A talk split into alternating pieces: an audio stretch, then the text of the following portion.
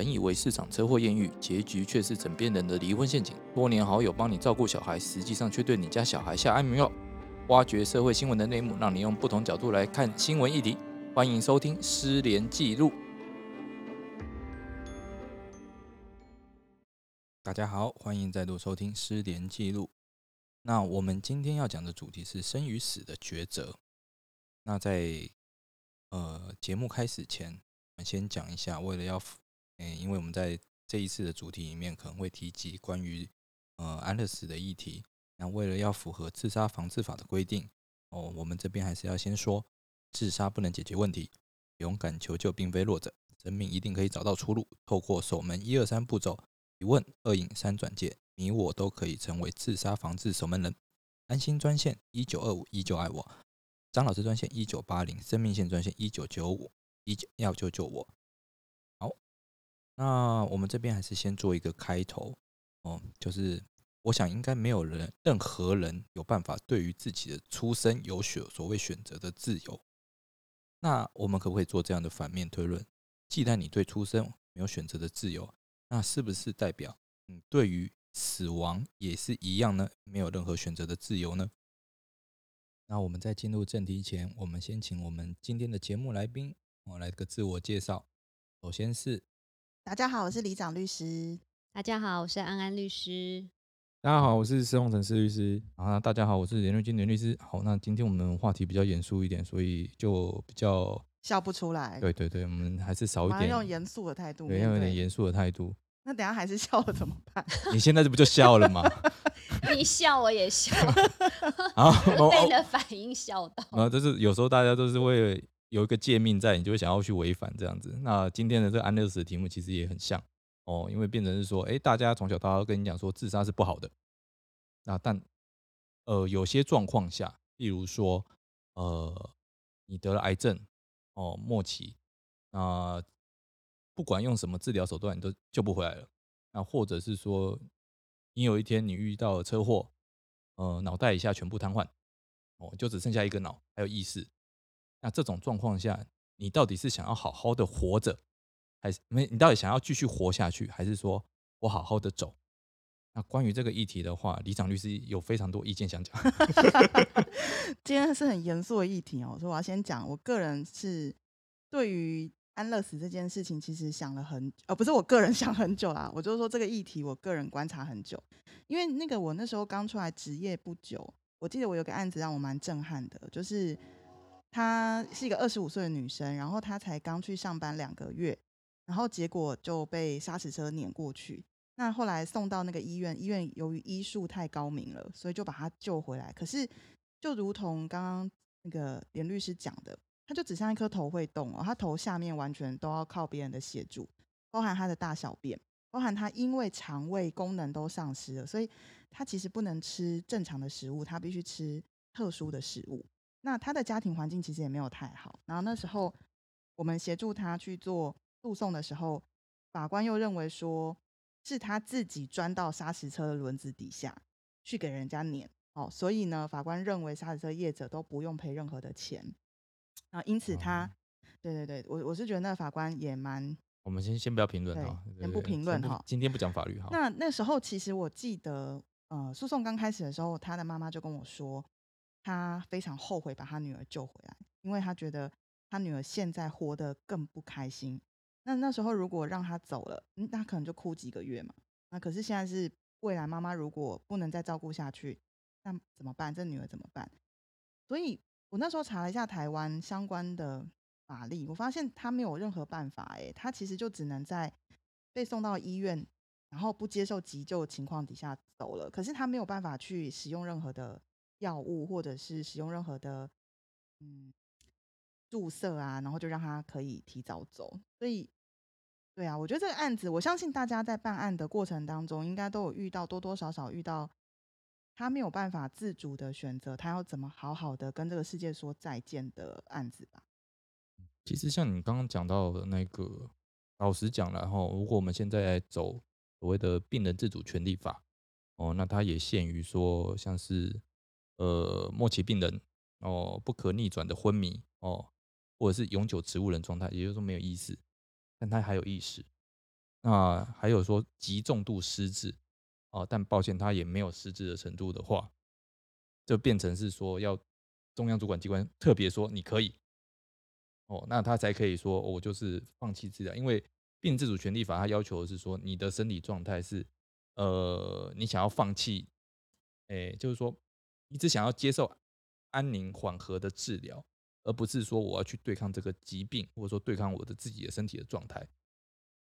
那所以，对，可是你知道台湾政府在这方面其实非常的非常的保守，他都是设了很多的条件，就基本上就是这种状况底下，你不救他，他大概活下去的几率也不大的时候，他可以容许医生不要救他，然后让他就走掉。嗯，但是这样子的的条件其实非常非常的严格。那但是台湾的确还有一大群的人是他的活，他的生活其实是。可能因为病理的疼痛，因为心心呃心智的一些障碍，他其实非常非常的辛苦的活着。但是因为我们不是他，我们不知道他这么辛苦，可是他觉得他活够了。那这个时候，请问我们的政府好像没有提供给他们任何的选择，他去可以结束这个生命，他们只能被动的，就是可能有钱的话就到国外去啦。我们今天其实还会讲到一个瑞士的那个安乐死嘛。就像之前那个富达的那个例子一样，对啊，他就要飞过去啊。应该说，我觉得呃，我们刚才讨论的一个特一个情况都是说，呃，在至少在我们的法律规定里面，通常都已经被设定到说，这个病人确实是已经是属于一个重度的，呃，已经是属于受到重度的伤害，或是属于一个不可逆的状况之下。那可是我们觉得另外一个必须要被区分出来的区块是说，也许这个病人他，呃，已经他也是。重大不治了，或者说他已经无法救治了。可是我们的可能是要求到说，哎，比如说他已经是癌症三期或干嘛，可是我们一定要他走到最末期，他可能要经历过好一段的时间，要撑到最末期的时候，他才能去做一个所谓的治疗。比如说像癌症有三一二三四期嘛，比如说我像已经三期了，但我也觉得我这个是无药可医的。可是我们的现在的法律规定可能要求我们一定要走到第四期，就他可能要痛一阵子。他能走到第四期，然后才可以去做，然后再在之后再慢慢让自己的衰落。换句话说，我觉得我们另外可能要就是就针对，假如说这种消极死亡的这种状况之下的话，他还必须要被区分程度轻、程度重。可是，呃，假如以程度轻的人来讲的话，他可能明明就知道说我面对的是一个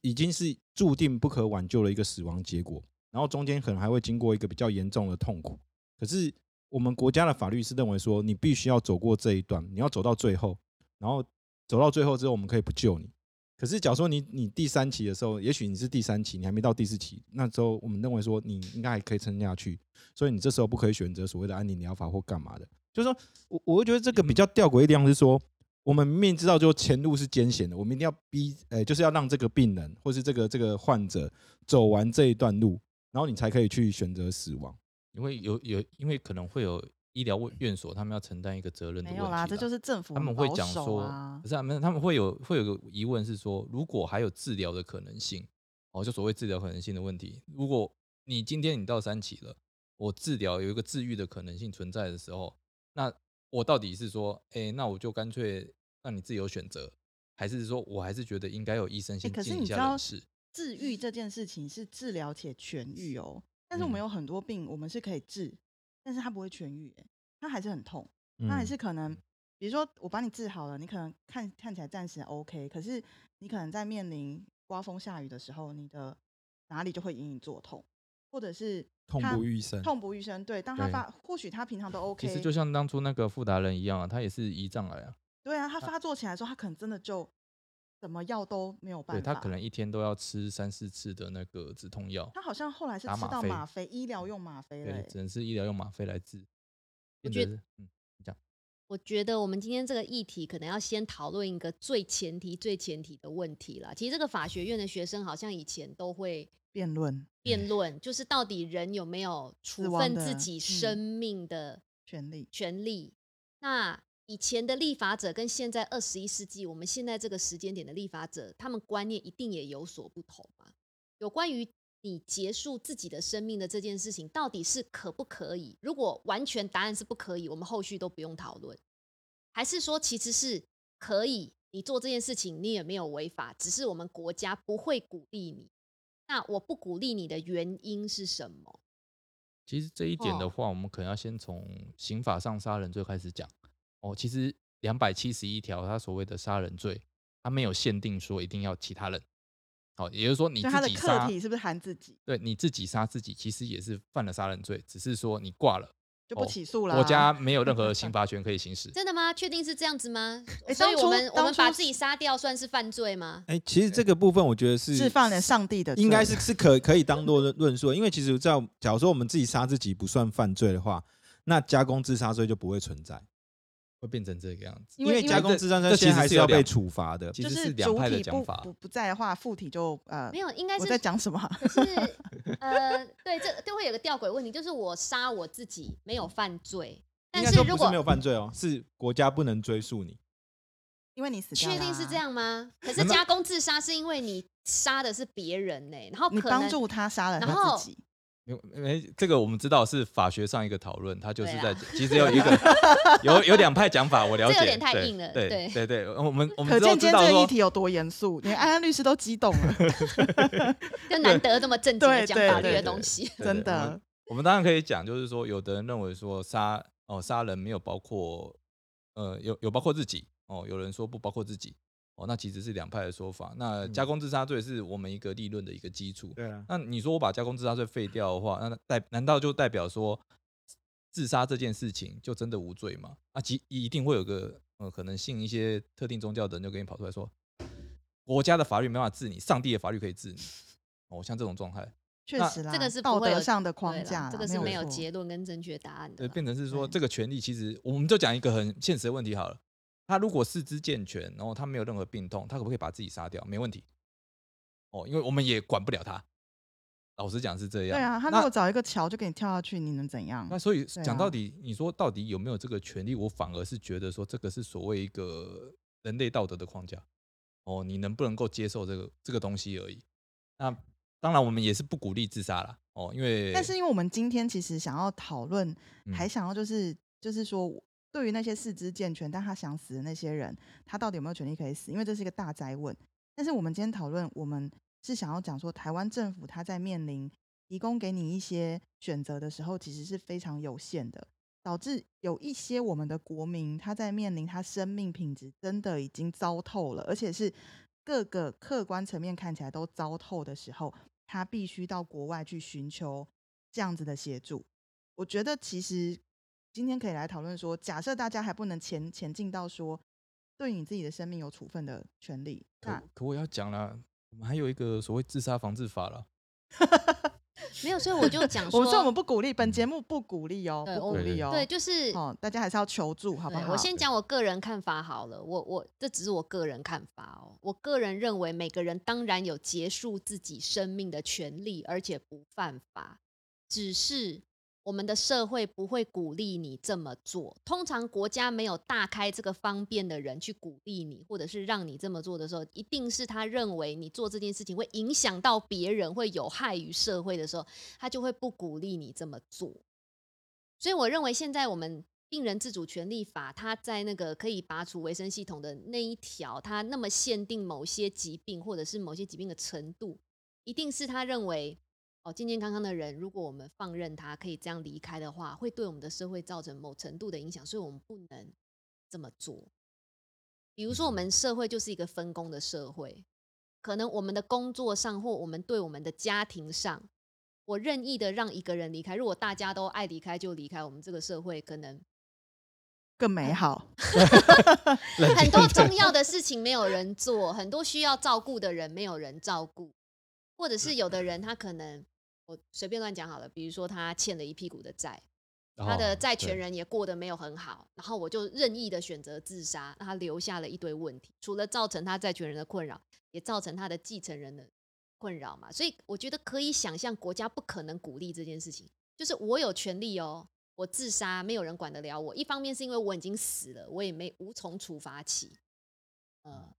那二方面是这件事情到底，这本来就是我我我怎么会我对我的自由都有，我对我的性自主我都有决定与否的自由，反而更高、更重要的生命，我反而没有决定的自由，这很奇怪的一件事啊。对，但是我们还是要补充一下，安安律师他的论点虽然是如此，可是他是不鼓励大家自杀。对对，我 就不鼓励，就是我只要跟大家说，有的人是讲说生命不可以任由你自己结束，我觉得这个有点太果断了。我觉得当然是你的设权利。假设在场的四位哈，就是如果我们针对健康的人，我们确实是不鼓励他们随随意的去终结自己的生命，但是我们对于一些病痛的人，你们有没有赞成？就是说，在现在的这么狭隘的法条范围内，是不是还有再开一点的空间，让更多的人可以选择在一些情况底下，他是可以选择有尊严的接受药物的协助，然后离开这个世界？哎，好，我刚好呃顺着这个李长律师这个说法哦，其实就是说我们在层次上，角之后讨论这个问题的时候，其实会出会大致上来讲会分成两种，就是说就是说安乐死的方式是一个积极安乐死的方式，还是消极安乐死的方式？那刚才说的消极安乐死的方式，就有点像我们国家刚才说的这种，或是这种病人自主的这个法案，或是说类似安宁安宁的法案。那在国外的话，目前来讲，呃，有些国外已经承认所谓的合法的安乐死的话，通常指的都是所谓积极安乐死。那积极安乐死就是说，你自己就是说在某当然还是要某一个特定的状况之下的时候，你可以选择你什么时候愿意死亡，而不是等到自然自然的衰竭，就是我不透过其他的方式让你自然的呃器官衰竭之后，我不做于急救，而是说在我可能还健康的时候，可是知道我是一个末期的病人，我未来没有办法医治的时候，我可以选择我在什么时候要去做死亡，是一种积极的死亡方式。那假设说是这一点的话，以目前我们台湾的法律确实是还没有做到。那因为这涉及到很多的问题，比如说像刚才律安安律师说的，安安律师，我觉得他他刚才说的也不是说鼓励自杀与否，而是他很 care 一个东西，就是人有没有决定自己生命的权利，这是一个权利的问题。你假如说把死亡当做是一个权利，因为我们的没有出生的决定出生的权利嘛，但是说回过头来，我们有没有决定能不能自己终结生命？这个是我们自由意志所赋予的这个权利。那这个东西当然是说会会有一点争议，是说以目前台湾的法制里面的话，死亡的这个权利，至少在就假如说我们是采取所谓的消极的消极安乐死的方式的话，它其实也是被限制。换句话说，以台湾的法制来讲，它死亡这个不是你不是你的权利，但是你知或道吗？者它是受限制的。法条有时候限制太多，你就逼人民走奇奇怪的路径。就是比如说，他可能看着他的另外一半，就真的已经在病痛当中，或是怎么样的状况折磨当中，可是国家没有给他有尊严死去的方式，所以他可能就杀了他的另外一半。其实我觉得我们来，呃，我这里提出一个假设了，哦，因为这样可以刚好凸显这个矛盾，就是呃，如果你好手好脚，你不是躺在病床上，你反而有选择自杀的权利。对你反而可以选择，你今天要从但今天桥上面跳下去。对，但还是今天挂在树我没我我我如果躺在床上，我没办法动了，对我反而没有选择的权利。对，没错那，其实就有一个矛盾存在了。我真的呃觉得你讲真好。我我觉得不是，我觉得我觉得这个东西有一点要要跳出来说，它不是说你有这个权利，而是说你可以选择这个，只是国家没办法去对你有任何的怎么说？可是扶助弱势是国家的义务啊！你看刚刚那个，呃，连律师讲到说，你如果活得好好的，你今天想要跳桥可以跳桥，你要上吊你可以上吊，你要烧炭顺便烤个肉也都可以。但是如果你今天是躺在那里，你的家人就是放不下你，不愿意让你走，可是你自己已经很痛苦了，因为每一天都是你在面对你的生命品质这么低落的时候，国家竟然没有给你任何的权利，也没有去协助你的，我觉得真的真的就是一个歧视跟弱势、哎、欸。等下，可我我我回我回我回，就是呃，当然李长律师这一块，我觉得有一点非常有一点让我觉得有点是不是很有道理？不是完完全没有，